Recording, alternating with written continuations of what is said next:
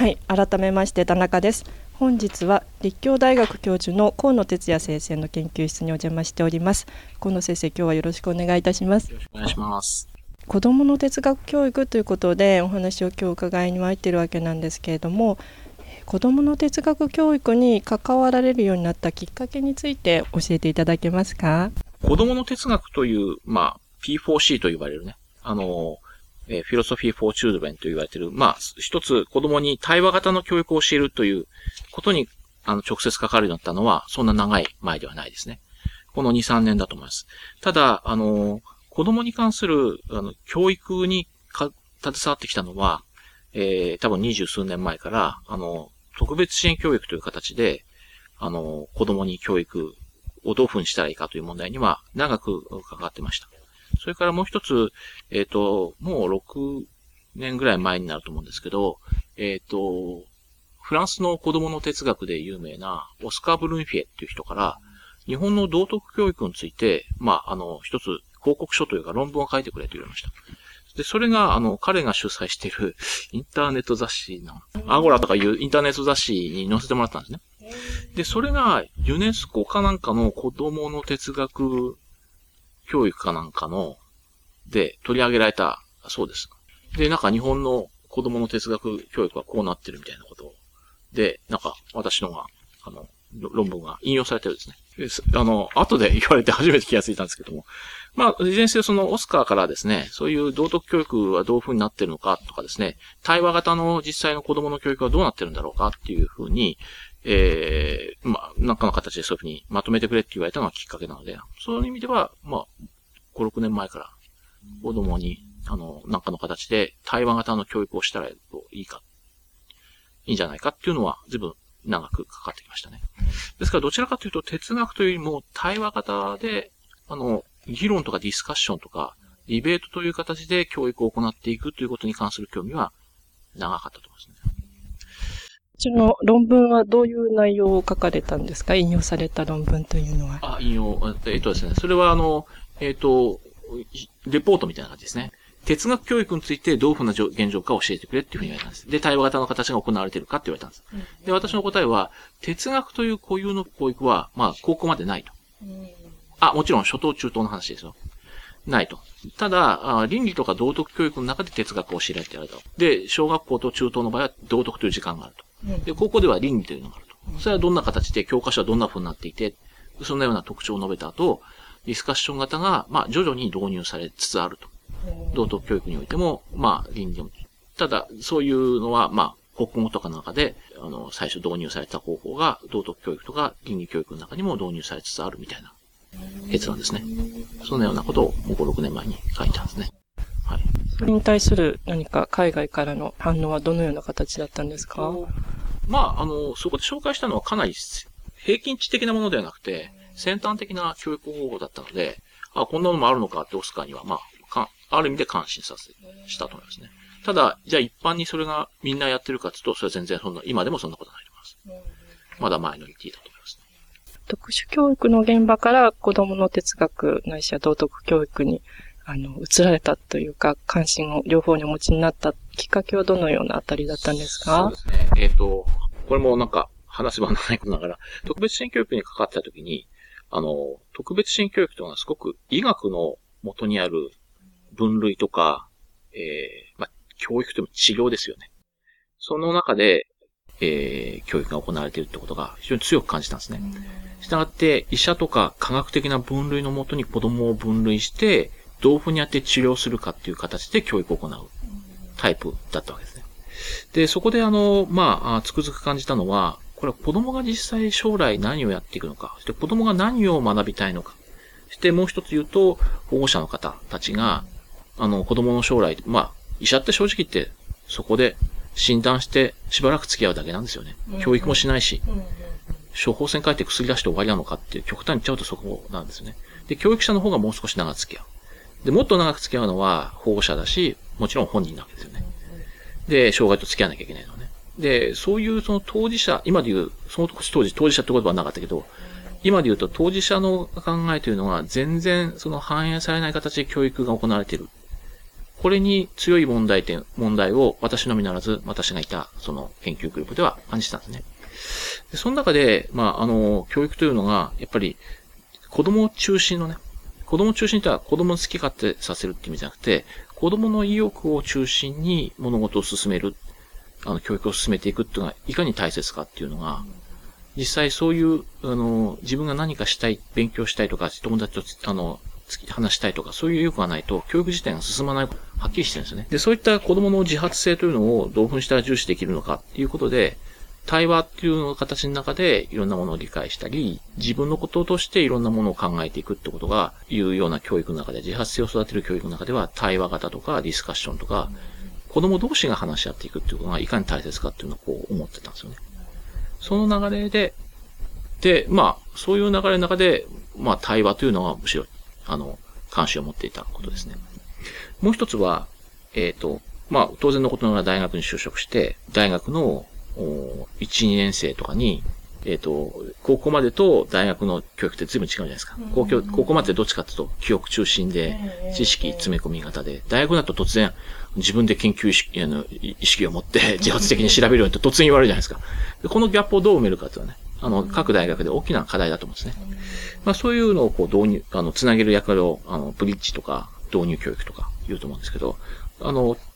私、哲学というのはどうも一般教養を担当することが多くて、そういう導入教育に関わらざるを得なかったですね。その中で論文の書き方とか、あの、ディベートの仕方とか、ディスカッション型の授業の仕方とかを、まあ、やっていくかないと、あの、自分で意欲を持って勉強していくってことを、大学生らしい姿勢というのをね、育たないというのが、まあ、一方で思ってたんですね。で、その先ほど言った、その、子供中心で物事を考えていくってことを、あの、えー、特別支援で考えたのと、あの、一方で大学の導入教育として、そういう、あの、自分たちで議論をしながら思考を深めていくっていうのがいかに大切かと思ったんですけど、どっかで繋がってるなというか、一つのことなんで。大学生はもう来たと時には、もうな、随分とそういう教育を受けなさすぎているので、どっかの時点で、小学校の低学年でははいはいって言って、意見を言いたがっていたのが、もう高校卒業する子になったその気持ちはもう全然なくなっていて、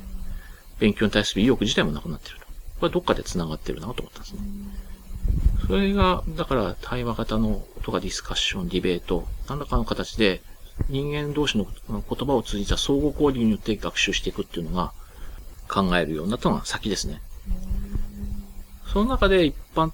で、後からこの考えてみ哲学をテーマにするともっといいだろうっていうのは、後からこう、オスカーの誘いを機に気がついたって感じですかね。もう少し前の学生の頃のお話をお伺いしますと、もともと心身問題ですとか現象学がご専門だったかと思うんですけれども、はい、その文脈で教育っていうところに入られるのって少し距離があるように思うんですけれども、どのような形だったんでしょうか？はい。えっ、ー、と、私には距離はないですね。あの、私の先生たちっていうのは、あの、要するに文献研究みたいなことは、まあ邪道だっていう。で、従ってその、どっちかっていうと、あの、何か現在の知識なり常識なりを検討していくのが、やっぱ哲学の役割であって、まあ王道ですけどね。王道って王道ですけど、そうすると、だから私やってたのも現象学であるんですけども、あの、まあどっちかっていうと科学哲学なんですよ。実を言うと、最初から科学哲学、今でも科学哲学のつもりなんですよ。僕は、自分は。人はあの、現象学会とかで、なんかいろいろ、えー、事務とかやらされてるから、現象学者だと思ってるかもしれないけど、ある意味で現象学者だけども、僕は科学哲学者のつもりなんですよね。で、何の科学哲学かっていうと、やっぱり心理学とか、あの、人文科学の科学哲学をやってるつもりですね。つまり、単純に言っちゃうと、あの、心理学なんかでも医学や生理学に還元できないような人間の問題というのを扱うにはどういう方法が必要なんだろうか。一つ重要なのが現象学じゃないかっていう。まあ、それが、まあ、当事者的な観点とかそういったのが重要なんじゃないかって思って、身体論とかを勉強しているので、心身問題は結局、物としての体っていうのと、いわゆる心っていう二分法ですよね。それだと、それで、まあそういうふうに切れてしまうと、まあ主観的な報告としての心と、まあ客観的な科学の対象としての体みたいな。まあこれおかしいんじゃないかっていう。そういう意識なので、私としてはこう、地続きなんですよ。あの、なんとかっていう偉い先生の本を読もうと思って哲学をやったわけじゃないので。高校生の頃の今野先生はどういうモチベーションでそのような問題に関心をお持ちになられたんですか？高校の時は私はですね、むしろ文献学者でしたね。むしろ古典的な文献学者だったと思います。あの、まあなんか哲学の本が好きで読んでる。で、まあ大学入ると、まあそれを卒業して、もう卒業して。はい。科学哲学者になったって感じですかね。なるほど。じゃあ最初からも哲学少年、青年の青春時代だったんですか？いや、剣道ばっかやってましたけどね。あと、読書かな。スポーツ、スポーツと読書みたいな。成績あんま良くないみたいな。この成績はいまいちだけども、スポーツと読書。ある意味極端な。王道を言ってると思いました。あの、記憶中心のつまらん日本の教育は受けずに、えー、ちゃんと自分で本を読んで、しかもこう、スポーツをやってる。なん、なんと正しい 生徒だろうか、私は、みたいに思ってましたけど。はい。変わってるとは思っても、変わってるのは皆さんだと思ってました。そのような高校時代を過ごされて、今は高校生とか中学生の哲学教育に関わられてるということなんですけれども、なかなかそのような高校生ばっかりじゃないとは思うので、あの、固有の難しい問題とかもあると思うんですけれども、どのようなところに課題を感じてらっしゃいますか？やはり、単純に非常に言って、かつ刺激的な言い方をすると、日本の教育がやっぱ古すぎるってことだと思うんですね。あのー、やはり、個人で勉強しなきゃいけない。やっぱり、あの、制度上とか予算上の枠というのが、日本の教育の中で何か絶対視されてる気がしますね。クラスの編成とか、教科書とか、あの、授業の進め方とか。結局、ある意味で、なんか物理的というか、制度的というか、予算上というか、そういったような枠でできているものを、なんか先生方は絶対知ってる気がしますね。ただやっぱり、あの、個人でやんなきゃいけない部分ってもあるし、で、クラスで集団を作ってる会には、集団でなければできないことをやるべきだと思いますね。やっぱりそれは外国と比較してみると、明らかな強烈な遅れというか、がありますね。教育はやっぱ、2、3、3世代ぐらい遅れてると思います。その時にはお手本になっているというか、教育的に進んでいる国っていうのはどういうところになりますか？例えば、もう10年ぐらい前になっちゃいますけど、研究休暇でカナダに、トロントに、その時にやっぱり、あまあ、かんつくづく子供ももちろん現地のね、学校で、あの、1年間だけですけども、おしあの、学ばして、教えてもらって、その時はまず、トロントのあの、教育委員会とかに最初行くんですね。そうすると、入り口のとこに、あの、人種で言うと全人種、中国系だろうという人から、まあ、アフリカ人系だろうという人は、どちらかと南米系だろうというか、いわゆるホワイト、白人なんだけど、スラブ系かなという人も、とインド系まで、全部がずらっと揃ってて、で、ズームででも好きなところに相談に行くんですね。まず教育、子供をどうするかという相談にするんですね。大きな枠の相談なんですよ。で、その後ろに、あの、そこの窓口の後ろに、なんか係の、係長みたいな人がいるんですけど、その人はよく見ると PhD 持ってる。えー、だ多分入り口もマスターぐらいじゃないかと思うんです。対応を見ると。で、それぐらいの人が最初、あの、お子さんをどういうふうな形で教育していきますか？まあ、もちろん、あの、住んでるところに、まあ、学区があるので、もう学区になるんですけども、どういう感じを、この、あの、お望みですかっていうのは、そういう調査をするんですね。外国から来た人にそういった、あなたは教育をお子さんたちのところでどうしてますか？私たちはこういうことを準備できますってことを、日本の教育委員会が一度としてやったことがあるかってことですよ。ないですよね。で、まあそこで言われて、まあ、じゃあ小学校は一応住んでるの大学の中ので、やっぱり一番近い小学校に。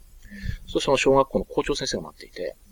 で、まあ、ウェルカムみたいなこと言って、まあ、二人子供がいるんですけど、その時当時は小学校1年生、日本で言うと小学校1年生、上は小学校4年生だったと思うんですね。そこで先生、校長先生が言ったのは、まず、英語はあの、お父さんお母さん英語は大丈夫でしょうかって言うんですけど、まあ、我々問題ないって言ったんですけど、125カ国語で対応できますって。すごい。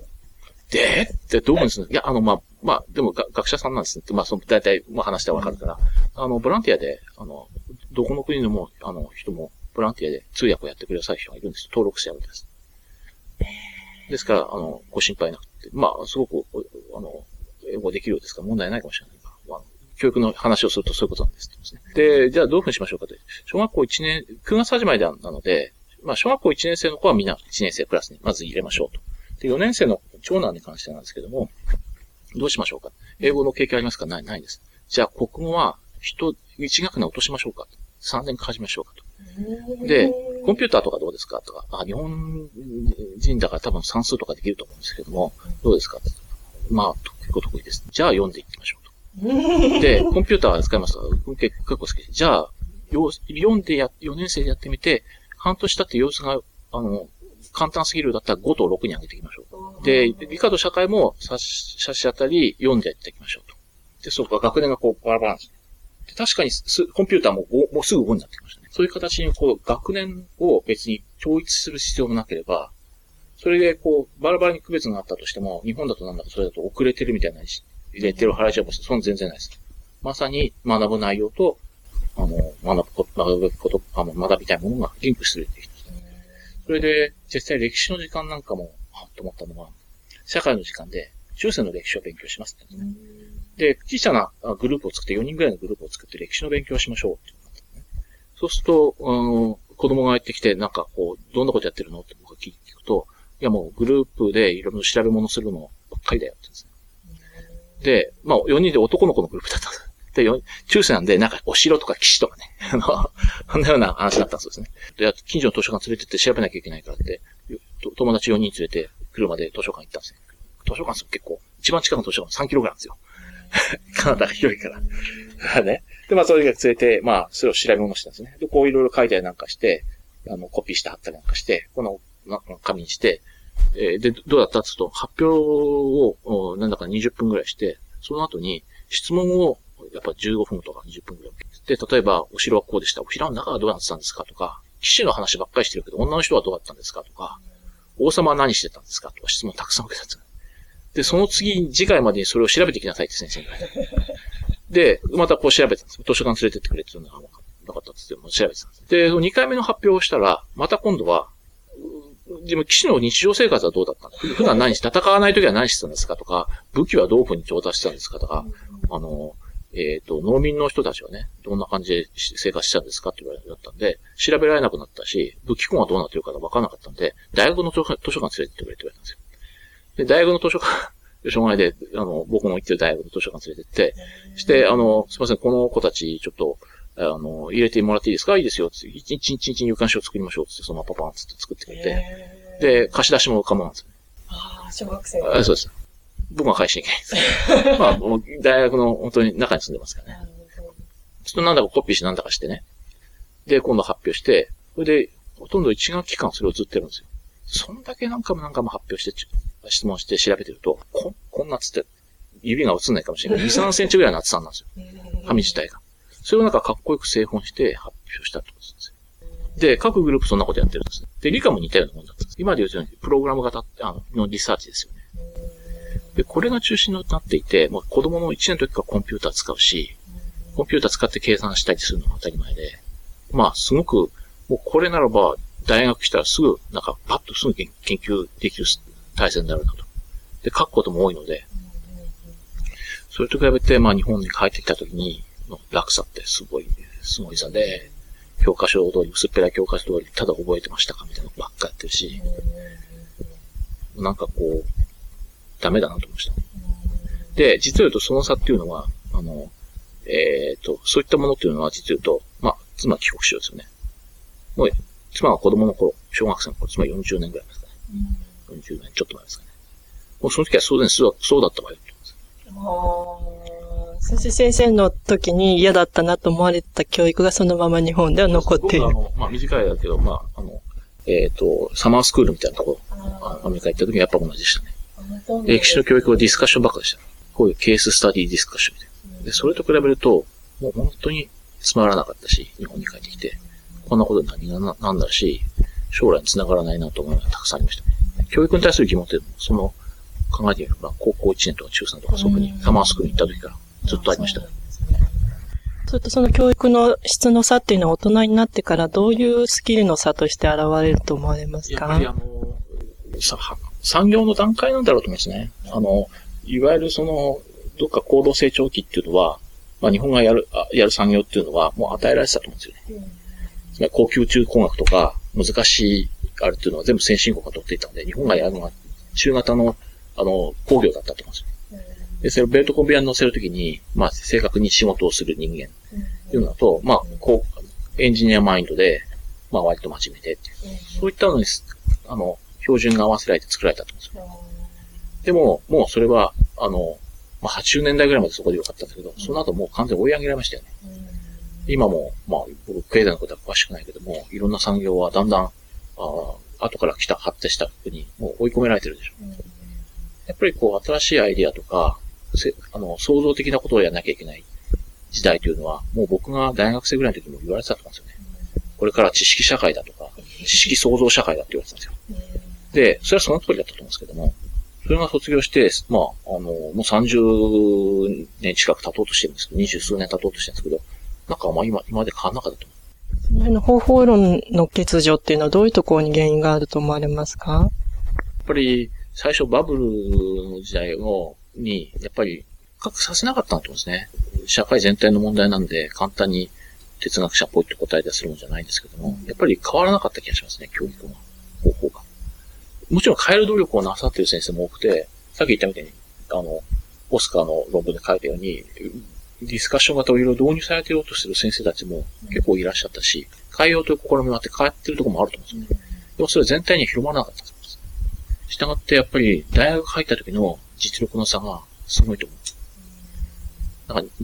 日本人は自分たちでできると思ってるでしょ。それは結構間違いですよ。自分たちができると思ってる分野でできてるだけであって、できないとか全然できないと思う。やっぱり、それはそのカナダの大学ですよね。えー、10年前にいたところだと、だいたい3時間授業が多いですよね。だいたい1週間3時間で、まあ、週、週自体は13週なんで、3時間かける13週で、それで4単位なんで、単位数自体は変わんないですよね。ただその3時間でどういうふうにするかっていうと、えっ、ー、と、大体やり方としては、僕が出たクラスはほとんど大体同じだったんだけど、3冊ぐらい教科書をしてるんですね。ハードカバーで、値段自体はアメリカの物価って日本よりも随分いろいろ安いけども、本の値段だけはあんま変わんないですよね。で3000も4000も、下手したら5000もするような本3冊も買ってて、で、どういうふうにするかっていうと、じゃあ今日は1章から2章までだいたい100ページぐらいの本を読みましてきて、これが予習ねって言って。じゃあディスカッションやるからって言って。そしたらその後3時間、学生に任せっきりでディスカッションするんですよ。で、まあ、そこで学生は、本当になんか難解で難しいところは、みんなでこう話し合って先生に聞いたりする。先生が、わかんなかったことはさすがに先生が答えたりするんだけど、あとはこのテーマについてみんなどう思うみたいな。そういうのを3時間とにかくディスカッションして、それが、まあ、例えば3週、1回で3章するとするじゃないですか。それ3週間終わると、まあ、1冊本読めるじゃないですか。そうすると、もう1つ論文を書くレ、レポートを書くんですよ。レポートで大体、えっ、ー、と、栄養版の紙に大体10枚から15枚ぐらいだったと思うので、うん A1 って400詰めて3枚ぐらい入りますよね。そうすると、だから6センチからぐらいじゃないかなと思うんですね。5チームと。6センチぐらいのレポートが3回に1回なんですよ。で、それが、あ3冊から4冊読むので、それのレポートを3回から4回書くって感じです。それが平均ですよ。で、それを大体、大体、4、4コマか5コマとってんですよ。だから、まあ、日本の授業で言うと倍だから10コマぐらいなので、日本の学生に取ってる量は違うかもしれない。似たような、コマ数としては似てるようなもんだかもしれないですよね。単位は変わんないのね、卒業単位はね。そんなに。まあ、従って、その授業量自体はそんなに変わらないんですけども、予習復習を含めると、圧倒的な差があると10倍ぐらい違うと思う。勉強してる人って。あの、学期中はアルバイトとかできないもん。夏休み一生懸命やったけども。そうか。それが平均で、大学院になるともうなお大変で、1週間で1万ページ読んでこいちゃう。10, 10冊ぐらい読んでこいちゃう。無茶だと思うんだけど、それぐらいをやらされるんですよね。で、実際、修士のレポートを読ませてもらったけども、ちょっとレベル1段階違うと思いますね。あとその遅れをこう日本が取り戻していくために哲学教育が利用可能だというようなお考えになるんでしょうか？そうですね。あの、一つにはそういった形で、あまりにこう自分で調べたり、あの、論じたりする機会が少なすぎるっていうのがすごい、あの、重大な問題で、子供の哲学を始めた、あの、リップマンっていうのも、1970年代に、まあ、あの、大学生があまりに論理的な能力がなかったり、あまりに議論したりする能力がなかったので、大学に入る前までに、えー、そういうのを子供にやらせる必要があると。特に小学生が大切だっていう結論に至ったと思うんですね。僕は全くそう、賛成ですね。あの、教育者というのは、遅いって言葉を口に出しちゃいけないかもしれませんけど、やっぱり大学じゃ遅いと。小学校の時からなんか、特に小学校の後半から中学の1、2年にかけて悪い癖がついてしまって、とにかく黙って聞く。関心がなかったら、上の空でただ時間をやり過ごすってことが、やりすぎてると思うんですよね。積極的に何かに参加するっていう姿勢がもうできなくなっちゃってるので、そこをなんとかしなきゃいけない。学習意欲を上げるって、そういう教育学的な考え方から。で、それが一つだと思うんですね。ですから、方法、哲学教育の中で方法論、つまり調べたり考えたり議論したりするっていう。その方法論として、あの、哲学教育って大切だと思うんですけど、あとテーマに関しては、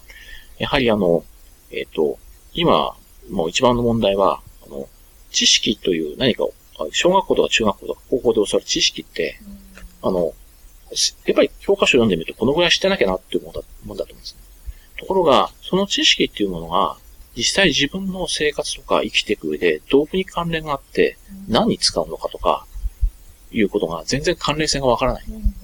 で、なんか、知識として暗記してると、それが使えるようになるという幻想があると思うんですやっぱそれは違うと思うんですよね。やっぱり自分が実際究極的にどういう人生を送りたくて、どんな人間関係を作りたくて、どんな職業を作りたくて、どんな生活がしたいのかっていうことから起こして、じゃあ、どんな形の、あの、生き方があるんだろう。そのためにはどんな知識が必要なんだろうっていう、そういうふうに考えていかないと、意欲って湧かないと思うんですよ。そのためには、なんかこう、モデルとなる大人が、周りにいる場合、いる恵まれた子供たちが、なんとか作っていける。でもそういうモデルとなる、人生の指針となるモデルとなるような大人がいない子供たちっていうのは、何かの形で自分たちで話したり聞いたりしながら、そういうのを作っていかいかないと、非常に貧しくなってしまう。今結構若手の哲学者の就職難とかが深刻だって言われてますけど、そういう人たちが逆に幸せになってないと、小学生に哲学を教えたりできないんじゃないかなと思うんですけど。ね、あの、哲学の就職難っていうのは、やっぱり、あの、日本の哲学がいらないと思われたからだと。だから大学発生だと、ね。実際、うん、いらないなと思われても仕方ないような研究が多すぎると思う。はい。率直に言っても、これだ、これじゃ切られても仕方ないかなっていう。で、というのは、一体これを勉強したりすることが、何であるかっていうのを問わずに勉強してる、研究してるのが多すぎると思う。昔は、その、なんとか、カントとかね、うんと、ロックとか、デカルトっていうのはビッグネームなので、そういう西洋の偉い人について研究してますと、ああ、それは立派ですね、だったんです。でも、そういうのっていうのは、まあ、考えによっては権威主義的な知識観で、なぜデカルトを今、ここで我々が勉強しなきゃいけないのかっていう正当感が必要なんですよ。そこのことを全然忘れてやってきたんだと思う。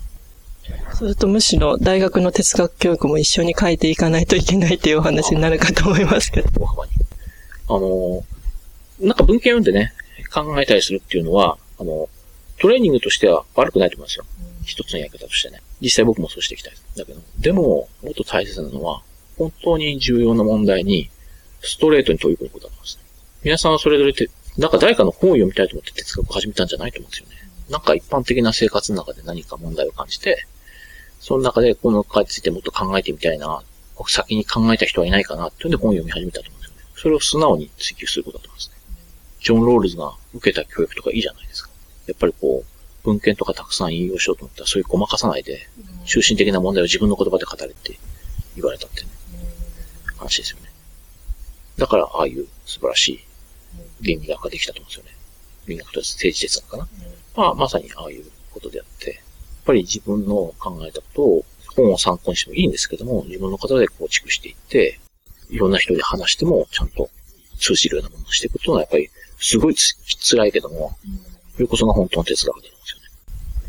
西洋の文化ではそれがこう社会的に受け入れられやすいようなもう社会構造になっていると思うんですけども、日本で何かこう空気を読まないといけないみたいな文化の中で、そういう能力が本当に受け入れられるのかっていうところについてはどうですか、うん、受け入れなかったらそれで終わりですよね。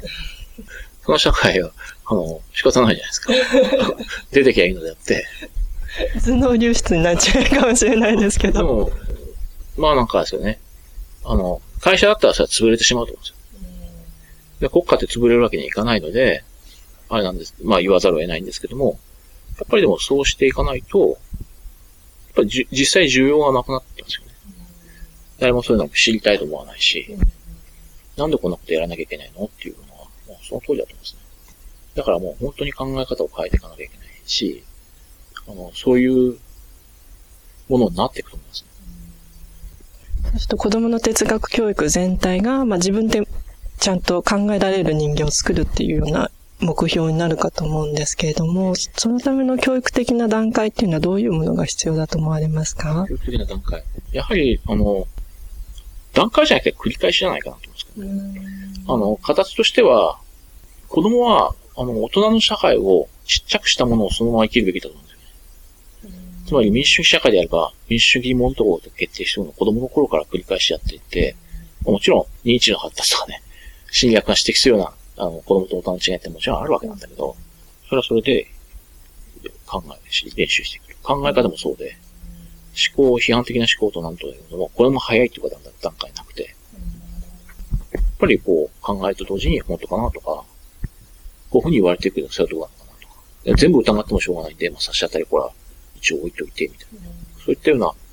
考のあれというのは、別に年齢と関係なくやるべきじゃない。あの、これからこの子供の哲学教育が日本でこう制度的にどんどん組み込まれていって、あの、普及すればいい方向に行くっていうふうになるかとは思うんですけれども、具体的にどのぐらいのペースで、例えば10年後にどのぐらいの学校で行われているのがいいとかっていうビジョンはありますか？はい。あのそうですね。あの、ティム・スプロートさんっていう、あの、オーストラリアのね、あの、えー、こういう子供の哲学とか科学教育の専門家の方を今年のね、5月にお呼びして、彼が言ってたことは本当その通りだなと思ったのは、焦ってはいけないと。あの、質が低い教育が広まるっていうのは結構取り返しがつかない場合があるので、やっぱりそれは、あの、哲学教育を子供用に、まあ、対話型でできるという、やっぱ人が増えないとまずいけない。だからそういった人たちが増えるそれがいい形で徐々に広まればいいのであって、急激に、あの、あの、総合的学習の時間もそうだったと思うんですね。趣旨としてはわかるし、まあ、有意型の、あれですね、問題解決学習ですよね。趣旨は正しいし、私は、あの、あの方針自体は間違ってると思わないんですよね。ただ、やっぱりやれる先生が少ないところに、はい、やってみなさいって文科省がバッと言っちゃったもんだから、で、先生は、そういうのを自分たちでアイデアを繰り、繰り出すだけの時間も、能力もなかったと。で、できたところはできたけど、できないところはできなくて、結局ちょっと交代しちゃったじゃないですか。でも、まあ、今でも頑張ってる人たちがいて、また盛り返してくると思いますけども、哲学教育もそうで、あんまり焦らずに、やっぱりこう、できる部分で、こう、やっていくってことが必要で、まだそれは、私たち大学の、えー、教員側が、それを本当にできる箇所とか、その、それから教育用教育センターみたいな、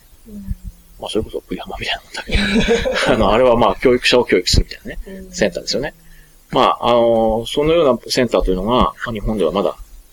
まあ、大阪大学そうかもしれないけども、関東圏ではないですよね。他のあれもないので、徐々にそういうのを作っていくことで広まっていくしかないかなと思います。ただ、哲学カフェとか、あの、こういったものを、本とか、やり方みたいなのを段階的に出せば、あの、普通の中高の先生たちには、小中高の先生たちには十分な対話を促すスキルとか、子供を、あの、考えさせる技術とかやり方というのを、もう潜在的にたくさん持ってらっしゃると思います。考え方をちょっと変えてくださればすれば、もう、まあ、すぐでもできるんじゃないかっていうふうに期待してます。ですから、私たちの哲学者だけがやるっていうよりも、あの、まあ、そういった形で、あの、多くの人にまあ、参加していってほしいなというふうに思いますね。その様子を見ての話なので、まあ、10年でなんとかとかなかなか言えない。あの、教員養成の課題についてお伺いしたいんですけれども、教科ごとに例えば国語の先生とか算数の先生に哲学的な